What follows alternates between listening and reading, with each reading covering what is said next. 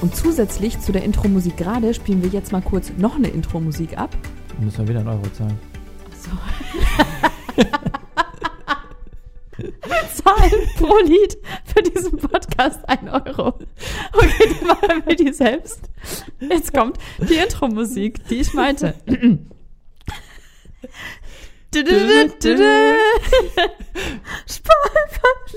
Okay, das. Also, herzlich willkommen zu einer neuen Rubrik in unserem Podcast. Genau, heute mal eine neue Episode vom Podcast, aber ein bisschen anders. Genau, wir werden nämlich heute einen Beitrag von uns vorlesen, den wir gestern auf dem Blog veröffentlicht haben. Das ist jetzt aber kein Reisebericht ähm, oder eine Reisetippseite, Fortbewegung Mauritius, sondern ein sehr persönlicher Beitrag, den wir einmal im Jahr veröffentlichen. Ähm, wir haben damit gestartet, 2016 waren wir auf der Weltreise und als wir zurückgekommen sind, war uns eigentlich relativ schnell klar, wir möchten nicht zurück ins alte Leben, sondern wir möchten äh, uns ein neues basteln. Und wir wussten noch nicht so ganz, wie wir das machen, ob das Ganze überhaupt funktionieren wird und wollten euch gerne mit auf den Weg nehmen.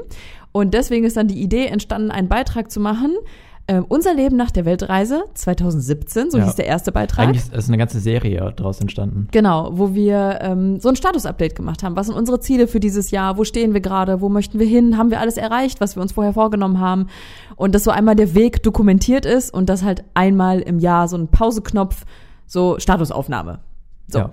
Und jetzt ist es soweit, jetzt ist der Beitrag zu 2020 online. Und eigentlich dachten wir, es wäre auch irgendwie ein cooles Podcast-Thema gewesen. Ähm, ja, aber wir wollten auch die Serie nicht abbrechen, sondern wollten es weiterhin als Beitrag veröffentlichen. Und deswegen dachten wir, okay, dann machen wir einfach jetzt dann einen Hörbeitrag draus, dass wir einmal das schriftlich niedergeschrieben haben und jetzt einmal als vorgelesene Version von Anja. Genau, weil es gibt ja nämlich auch ein paar Leute, habe ich gehört, soll es geben, die nicht so gerne lesen und die Beiträge, beziehungsweise der Beitrag einmal im Jahr, das ist einer der längsten, die wir veröffentlichen, weil sie halt so in die Tiefe gehen. Und für die Leute also, äh, die nicht so Lust haben, so viel zu lesen oder nicht dazu kommen und es gerne als Podcast-Thema hätten oder als Hörbuch, haben wir diese neue Rubrik eingefügt für persönliche Beiträge, die alle ein bisschen länger sind. Also jetzt nicht jeder Reisebericht, äh, den werden wir jetzt nicht vorlesen, sondern einfach nur halt die, die mit in den Podcast passen. So diese hinter die Kulissen Beiträge, nenne ich es mal. Ja. Ansonsten ist ja eigentlich so alles beim Alten jetzt bei der Episode. Wenn du kommentieren willst, dann findest du den Link dann diesmal genau zu dem Beitrag in den Show Notes. Genau. Da kannst du selber einen Kommentar verfassen. Und ansonsten sage ich einfach mal, los geht's. Ja. Unser Leben nach der Weltreise. Update 2020. Ohne Witz, wir wissen nicht, warum noch alle hier sind nach dem Jahr 2019. Denn von außen sieht es so aus, als hätte sich bei uns einfach mal so gar nichts getan. Pass auf. Unsere Pläne für 2019 waren. Wir wollten diesen Blog hier neu designen. Check. Prima. Und dann, wir wollten Meetups machen. Viele, in mehreren Städten. Nicht passiert. Wir wollten Produkte an den Start bringen. Ein physisches, richtig mit Produktion und so. Nicht passiert. Wir wollten uns um eine Assistenz kümmern. Mehr machen können, mehr Fokus. Nicht passiert. Und die Reisen, die machen wir natürlich auch. Und neue Inhalte für den Blog erstellen. Und Podcast, da starten wir sowieso voll durch. Wuhu! High Five gemacht, alles schön groß angekündigt, Kaffee aufgesetzt und los ging's. Wann wir anfingen, vollkommen überzeugt davon zu sein, dass das Jahr 2019 auch 2019 Tage hat, keine Ahnung. Vielleicht war es der Tag, an dem wir den Beitrag veröffentlicht haben. Das war dann der 14. Januar 2019.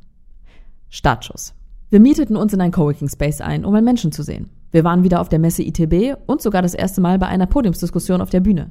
Wir fuhren mit dem Bus nach Spanien in ein Co-Living, um mit Focus Boost am Blog zu arbeiten. Wir begleiteten Bracenet spontan zwei Tage bei einer Geisternetzbergung in Griechenland. Wir zählten mit euch den Countdown für den neuen Blog und stellten ihn online. Und wir reisten nach Mauritius. Die erste Reise in dem letzten Jahr startete im November. Pläne blieben Pläne. Im Januar hatten wir das Go für den Auftrag neuer Blog gegeben. Im Oktober war das Projekt abgeschlossen. Und damit habe ich in einem Satz kurz runtergetippert, was unser gesamtes Jahr 2019 in Anspruch nahm. Das Projekt war gigantisch für uns und wir mussten auf dem Weg einsehen, dass es viel zu viel wäre, parallel alles andere anzustoßen, wenn wir irgendwann noch schlafen möchten.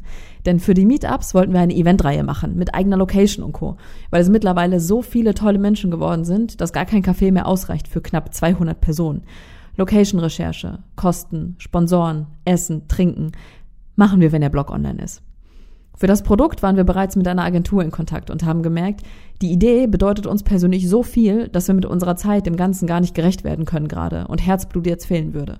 Nein, wenn damit voller Aufmerksamkeit. Wenn der Blog fertig ist. Unterstützung stand noch auf dem Plan. Ja, die wäre klasse gewesen. Nur hatten wir Probleme zu definieren, welche Aufgaben genau wir überhaupt abgeben würden, weil sie so unterschiedlich sind. Und wir hatten den Kopf einfach nicht frei, in Ruhe alles zu sortieren. Außerdem wäre es ein Freelancer, Festanstellung, Stundenbasis? Kein Plan. Weiter an die To-Dos für den Blog. Nach vielen Stunden und Nächten und Kaffee und Monaten ging der Blog endlich online. Tränen der Erleichterung, Freude und Stolz sind geflossen und wir schauten auf den Kalender. Oktober 2019. Wie? Nur noch zwei Monate Zeit für all die anderen Projekte. Waren das nicht 2019 Tage? Überraschung, waren es nicht. Ja, rückblickend muss all das von außen so ausgesehen haben, als hätte sich bei uns nichts getan, außer das Projekt Block neu machen mit einer anschließenden Reise. Aber wie gesagt, von außen. Und jetzt einmal hier entlang bitte, rein in unser Kopf und Herz. Wir mieteten uns in ein Coworking Space ein. Der Beginn eines komplett neuen Umfelds in unserer Heimat. Das mag jetzt so als Satz erstmal langweilig klingen. Wir mieteten uns in ein Coworking Space. Ja, krass. Ein Büro. Da feiern die beiden, dass sie in ein Büro gehen können. Lass mich erklären. Unsere Gedankengänge waren nämlich immer gleich. Geld für ein neues Objektiv? Wenn es das Video besser macht, klar. Neues Mikro? Logisch, macht den Ton ja besser. Neues Tool, um besser planen zu können? Jo, dann schaffen wir noch mehr. Alles, was sichtbar die Qualität und die Arbeit in irgendeiner Form besser gemacht hat, darin haben wir den Sinn gesehen und haben auch das Geld in die Hand genommen. Nur wenn es um, um uns selbst ging, da haben wir dann den Geldhahn zugedreht. Während wir uns gewünscht haben, umgeben von Gleichgesinnten zu sein. Während wir uns so oft gesagt haben, wie uns der Austausch in Düsseldorf fehlt. Während wir Tage in der Wohnung verbrachten, manchmal ohne sie zu verlassen. Und uns durch all das einfach etwas fehlte. Und wir taten so, als wüssten wir nicht was. Hatten wir nicht verstanden, dass man für alles selbst verantwortlich ist? Ja, stimmt, hatten wir. Und warum nörgeln wir dann rum, dass uns das Umfeld hier fehlt? Und so war es das erste Mal, dass wir in uns investiert haben und dass wir es uns wert waren. Wir nahmen Geld in die Hand für die Hoffnung, dass wir uns wohler fühlen können in Düsseldorf. Dass wir Menschen kennenlernen, mit denen wir uns wohlfühlen. Menschen, mit denen man über Träume, Vision und Lösungen spricht, statt das ist halt so Gespräche. Wir haben einfach darauf vertraut, dass sie dort sein werden. Irgendwo da. Lass uns mal gucken gehen. Mit einem leisen Mausklick buchten wir zwei Tische im Coworking Space. Was dann passierte? Kennt ihr die Szene von Kevin allein in New York, wie er vor dem großen Tannenbaum steht und sich wünscht, dass seine Mama da ist? Sie dann kommt, er hochschaut und sagt, wow, das ging schnell. Genau so haben wir uns 2019 gefühlt. Denn innerhalb kürzester Zeit waren plötzlich Menschen in unserem Leben, mit denen wir ganze Nächte verbracht haben zu quatschen. Mit denen wir genau diesen Austausch hatten, den wir uns so gewünscht hatten. So viel Ehrlichkeit, Offenheit, so viel Unterstützung, so viele Ideen und Visionen. So gut wie jeden Tag habe ich 2019 in mein Journal geschrieben, wie dankbar ich bin für all die neuen Menschen um uns herum. Einmal mehr ist für uns bestätigt, wenn du etwas ändern willst, dann mach irgendwas in die Richtung, die du dir wünschst. Ein kleinen Schritt. Stupst den ersten Dominostein der Domino-Day-Kette an und dann wart ab, was du dadurch alles ins Laufen gebracht hast. Und ehe du dich versiehst, schaust du hoch und denkst dir, wow, das ging schnell. Wir waren wieder auf der Messe ITB. Die Freude über unsere Unabhängigkeit. Die ITB, größte Tourismusmesse weltweit in Berlin, ist irgendwann sowas wie ein Ankerpunkt für uns geworden, an dem wir unsere Entwicklung als Blogger ablesen konnten. Auf der ersten ITB waren wir sowas von nervös. Wir waren perfekt vorbereitet auf die Termine. Wir waren gespannt, ob wir Kooperationen abschließen können. Wir hofften, dass wir Bloggen unseren Hauptberuf nennen dürfen. Visitenkarten gedruckt, Präsentationen vorbereitet. Ich habe sogar meinen Blazer aus der Angestelltenzeit angezogen. Kooperationen sind kaum welche entstanden. Vielleicht lag es am Blazer oder daran, dass wir unsere ganz eigenen Vorstellungen einer Kooperation hatten als die Tourismusverbände. Wie komplett durchgeplante Reise, wie Übernachtung nur in großen Hotels, wie wir können kaum eigene Ideen einbringen. Wir packten unsere Präsentation samt Ideen wieder ein und haben schnell gemerkt, irgendwie passt das nicht zu unserem Reisestil alles hier oder wir machen irgendwas falsch. Rückblickend ist klar, wenn du neu bist und der Kooperationspartner gar nicht weiß, worauf er sich wirklich einlässt, will er sicher gehen, dass alles genauso gemacht wird, wie er es will. Hast du einen größeren Kanal, kann man über Ausnahmen sprechen. Wir hatten einen zu kleinen Kanal. Zu wenig Zahlen, zu wenig Follower. Also gab es für uns das Standardprogramm. Wir sagten ab. Alles davon. Auf der zweiten ITB konnten wir uns tatsächlich hauptberuflich Blogger nennen. So waren wir schon etwas entspannter auf der Messe, haben uns nicht zu sehr verrückt gemacht, vorab so viele Termine wie möglich zu bekommen. Einige Firmen kamen sogar auf uns zu, was uns ziemlich stolz gemacht hat als Blogger-Neulinge. Und jedes Mal, wenn wir abends mit Bloggerfreunden auf einer Standparty angestoßen haben, habe ich innerlich darauf angestoßen, dass wir hier sein dürfen. Wir unseren Traumberuf gebastelt und dass wir diesen Schritt damals gewagt haben. Uns in einen Beruf zu stürzen, von dem wir nicht mal wirklich wussten, wie er funktioniert. Und ob er überhaupt funktioniert. Auf der dritten ITB 2019 dann war zum ersten Mal alles anders. Wir wurden uns unserer Verantwortung als Blogger immer bewusster. Gleichzeitig wurden wir selbstbewusster mit dem, was wir tun. Wir hatten eine Reichweite und Beziehung zu euch aufgebaut, die wir hüten wollten wie unser Baby. Denn wenn jemand eine Kooperation mit uns möchte, ist ja sein einziges Ziel, euch durch uns zu erreichen. Wir sind ja quasi Mittel zum Zweck. Und so wollen wir da wie die Türsteher stehen. Und bevor jemand zu euch durchkommt, checken wir einmal alles durch. Passt das zu unserem Inhalt? Unterstützen wir das? Bringt euch das was? Hilft euch das weiter? Gerade weil uns das Thema nachhaltiger Tourismus immer wichtiger wird, war uns klar, die ITB wird 2019 eigentlich nur dafür da sein, um Bloggerkollegen wiederzusehen und eine schöne Zeit mit ihnen zu verbringen. Alles andere wird nicht wirklich das sein, was wir suchen. Jetzt aber nicht denken, dass wir damit sagen, dass Reisekooperationen grundsätzlich schlecht sind oder dass ihr beim nächsten Blogger, der eine bezahlte Reise macht, denkt, dass es schlecht sei. Für uns persönlich und unseren Reisestil passt es bisher einfach nicht. Das kann bei jedem Blogger anders sein. Wenn Terminanfragen für die ITB also reinkamen, haben wir vorher abgeklopft. Wärt ihr bereit, individuell und mit Fokus auf nachhaltigem Tourismus mit uns zusammenzuarbeiten? Die Antworten waren nein. Also haben wir abgesagt. Bis auf eine Anfrage. Ob wir Interesse hätten, an einer Podiumsdiskussion teilzunehmen. Gemeinsam mit dem Geschäftsführer einer Agentur, Vertretern von Tourismusverbänden verschiedener Länder und einer weiteren Instagrammerin. Auf Englisch. Natürlich. Ist ja nicht so, dass es so schon Nervositätsalarm ist. Das Interesse hatten wir, Schüsse in der Buchs hatten wir auch, aber vor allem hatten wir die Chance, unsere Meinung zu teilen. Ich meine, gern können wir darüber quatschen, ob Instagram und Co. schuld am wachsenden Massentourismus ist. Aber gerne auch darüber, warum innerhalb von drei Jahren kein Tourismusverband daran interessiert war, nachhaltigen Tourismus mal als Fokusthema zu nehmen bei einer Kooperation. 45 Minuten ging die Diskussionsrunde. Es war eine Hammererfahrung für uns und als Daniel sprach, habe ich für eine kurze Sekunde an unsere erste ITB gedacht. Wie wir hofften, dass das alles irgendwie klappt. Und wir hier jetzt auf Englisch bei einer Podiumsdiskussion sitzen und unsere Vlogs aus Peru auf der Leinwand abgespielt werden. Nach der dritten ITB waren wir einfach nur stolz, dass wir uns nie haben abhängig machen lassen von Kooperationen bei unseren Reisen, dass wir immer so gereist sind, wie wir es wollten und dass wir nicht schwach geworden sind bei dem Gedanken, dass da jemand eine komplette Reise organisiert und bezahlt. Wir haben letztes Jahr viel Geld durch die Lappen gehen lassen, das wir durch Kooperationen hätten einnehmen können. Aber ich denke, manchmal ist es wichtiger, nie davon abzuweichen, was einem wichtig ist und darauf zu vertrauen, dass sich die Treue zu sich selbst auch auszahlen wird. So haben wir eher daran arbeiten können, durch den Blog selbst, durch Patreon und unsere eigenen Produkte die Einnahmen zu generieren. Und dieses Jahr dann ein Produkt mehr. Wir fuhren nach Spanien in ein Co-Living. Der Deep Dive in unsere Persönlichkeiten. Co-Living ist ja quasi ein Haus, in dem man gemeinsam lebt und auch Räume und Ausstattung zur Verfügung gestellt werden, um zu arbeiten. Ein Haus voller Selbstständiger oder Menschen, die angestellt sind bei einer Firma, aber ortsunabhängig arbeiten dürfen. Eigentlich wollten wir nur dahin, weil wir wussten, dass viel Arbeit wegen des neuen Blogs ansteht. Co-Living wollten wir ohnehin mal ausprobieren und so wäre es der Kompromiss einer Reise mit Produktivität. Wir setzten uns in den Bus und fuhren nach Havea in Spanien. Die Tür ging auf und wir betraten das Haus, von dem wir noch keine Ahnung hatten, dass dies der Ort sein wird, an dem wir einen absoluten Deep Dive in unsere Persönlichkeiten machen werden. Das lag natürlich nicht nur am Haus, sondern an den Menschen, die sich zu dem Zeitpunkt dort zusammengefunden haben. Da saßen wir beim Frühstück und sprechen mal eben über die persönlichsten, tiefsten Unsicherheiten, mit denen man gerade zu kämpfen hat, als wäre es das Normalste der Welt. Und das mit so einer Leichtigkeit und Wohligkeit, wie wir es noch nie hatten. Da trifft man sich in einer Runde, um zu bequatschen, wie man als Selbstständiger damit umgeht, sich nicht selbst zu vergessen, sich auch mal Zeit für sich zu nehmen. Stichwort Self-Care und Selbstliebe. Das waren für mich vorher Begriffe, die ganz weit weg waren und ich dort ganz nah in mein Leben geholt habe. Wir wurden herausgefordert mit Fragen wie, warum macht ihr, was ihr macht? Was genau treibt euch an? Was gibt euch das Reisen eigentlich? Und das mal ebenso beim Kochen. Tagsüber, oft auch nachts, wurde produktiv gearbeitet, an App-Ideen gebastelt, Workshops wurden gegeben und jeder hat sein Wissen geteilt, wo er nur konnte. Angefangen von Geschäftsführern einer Agentur hin zu Übersetzern, Programmierern und Co. Wir kamen zurück nach Deutschland wie von einem Tauchgang durch unsere Persönlichkeiten. Und wie von einem Tauchgang, so war es auch, als würden wir wieder auftauchen, um uns herumschauen, ausatmen, tief einatmen, Equipment ablegen und grinsen. War das Hammer? Allerdings, das war's. Wir kamen zurück mit so viel mehr Klarheit, neuen Sichtweisen und weiteren Fragen an uns selbst, dass das gesamte 2019 eigentlich genau das zum Thema hatte. Immer mal wieder abzutauchen und sich selbst kennenlernen und immer mehr Klarheit gewinnen, als würde man so eine staubige Frontscheibe säubern, Stück für Stück. Für einige waren wir einfach in einem Haus mit Selbstständigen und haben gearbeitet.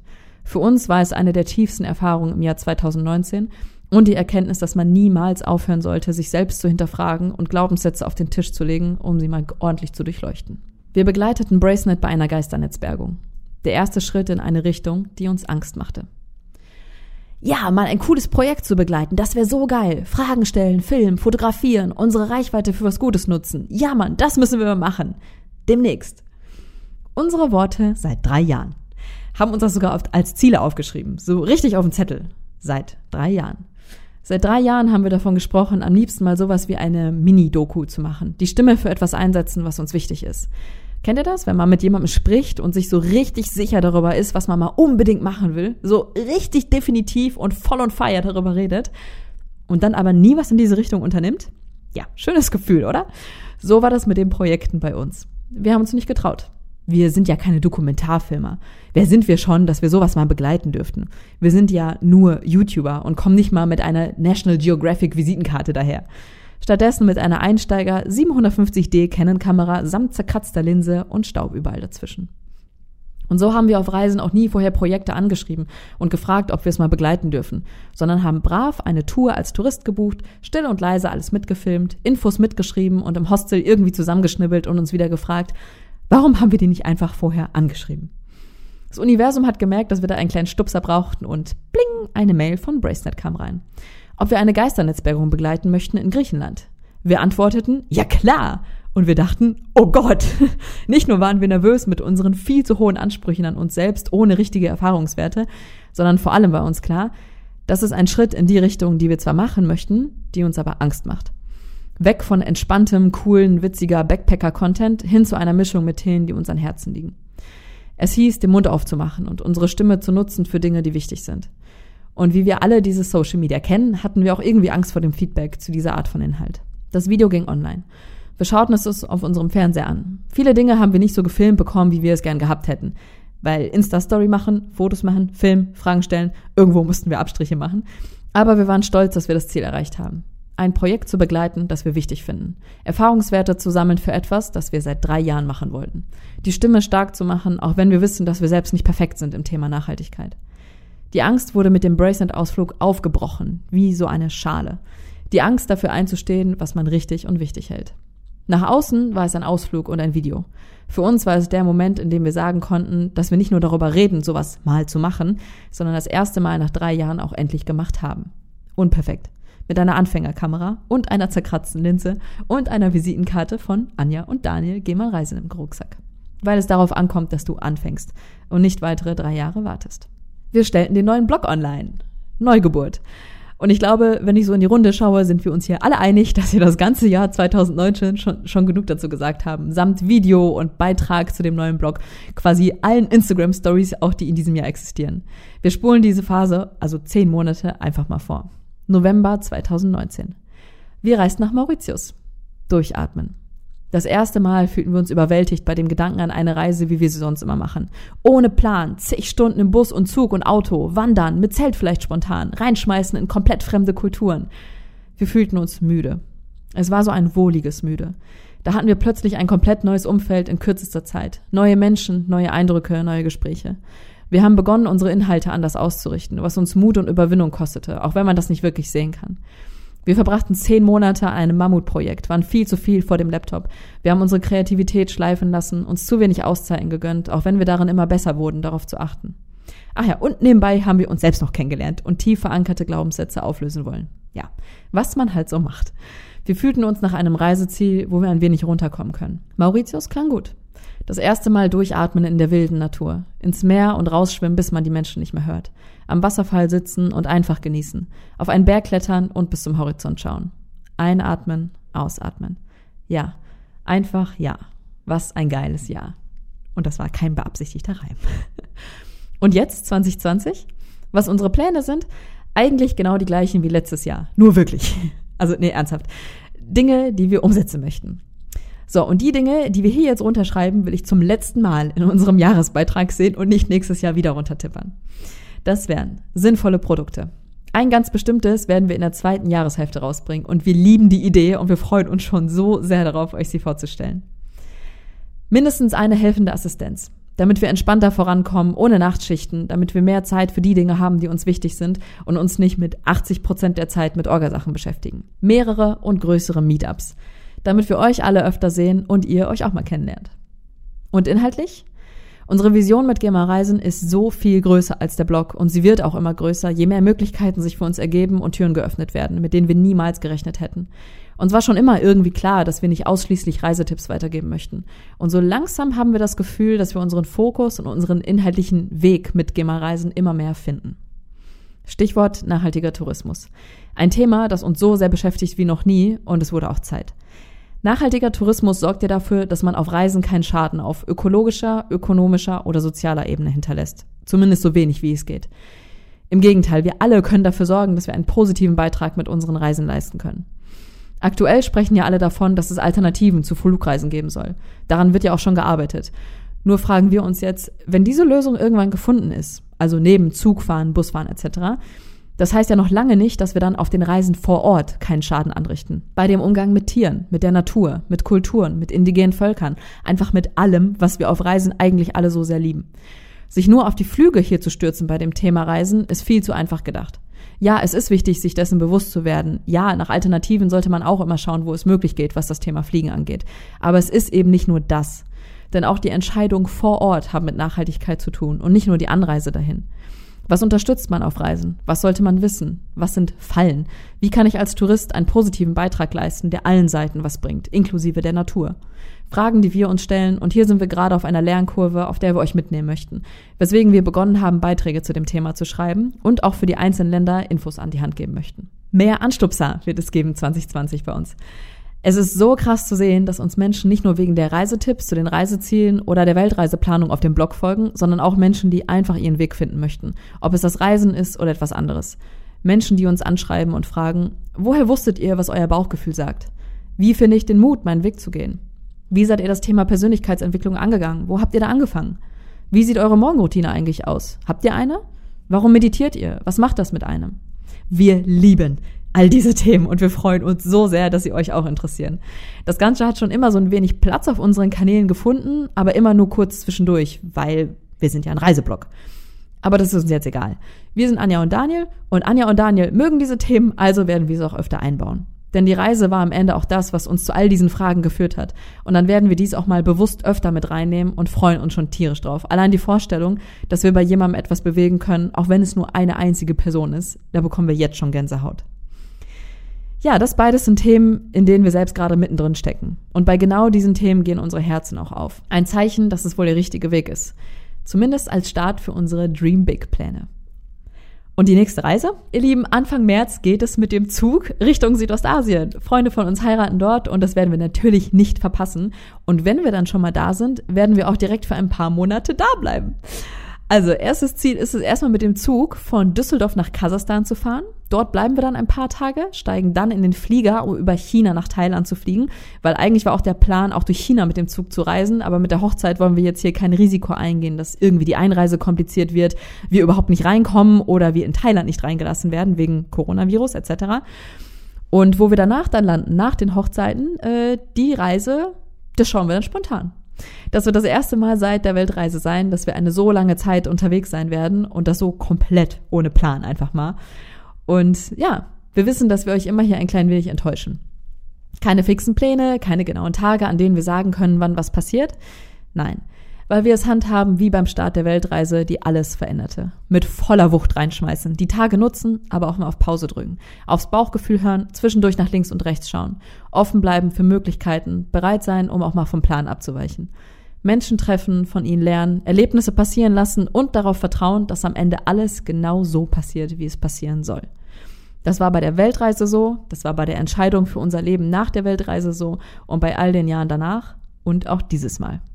Wie gesagt, wir schmeißen uns einfach mal mit voller Wucht ins Jahr 2020. Das war unser erster Hörbeitrag. Ja. Ja, wir hoffen, dir hat der Beitrag gefallen, beziehungsweise dir hat das neue Format gefallen. Wir werden das jetzt bestimmt dann ab und zu mal machen, wenn es sich anbietet mit dem Beitrag. Ja, so oft kommen die Beiträge eigentlich auch nicht, die richtig persönlich geschrieben, ja. aber wenn, dann kommt die dann Idee, kommt die wir genau. übrigens klasse fanden. Ja, und ansonsten, wie gesagt, du findest den Link zu dem Beitrag, findest du hier in den Show Notes, da kannst du auch kommentieren, du kannst irgendwie vielleicht in manche Stellen nochmal dann reingehen, nochmal selber nachlesen, äh, falls sich das irgendwann nochmal interessiert. Genau, äh, tag uns gerne in Insta-Story, wo du das gerade gehört hast, diese Hörepisode? Nee. Der Hörbeitrag. Man hört ja immer den Hörbeitrag, ja. genau. Das Hörbuch zum Beitrag. Genau. Und ähm, ansonsten sagen wir, schön, dass du dabei warst. Bis zum nächsten Mal und schöne ciao. Grüße. Tschüss.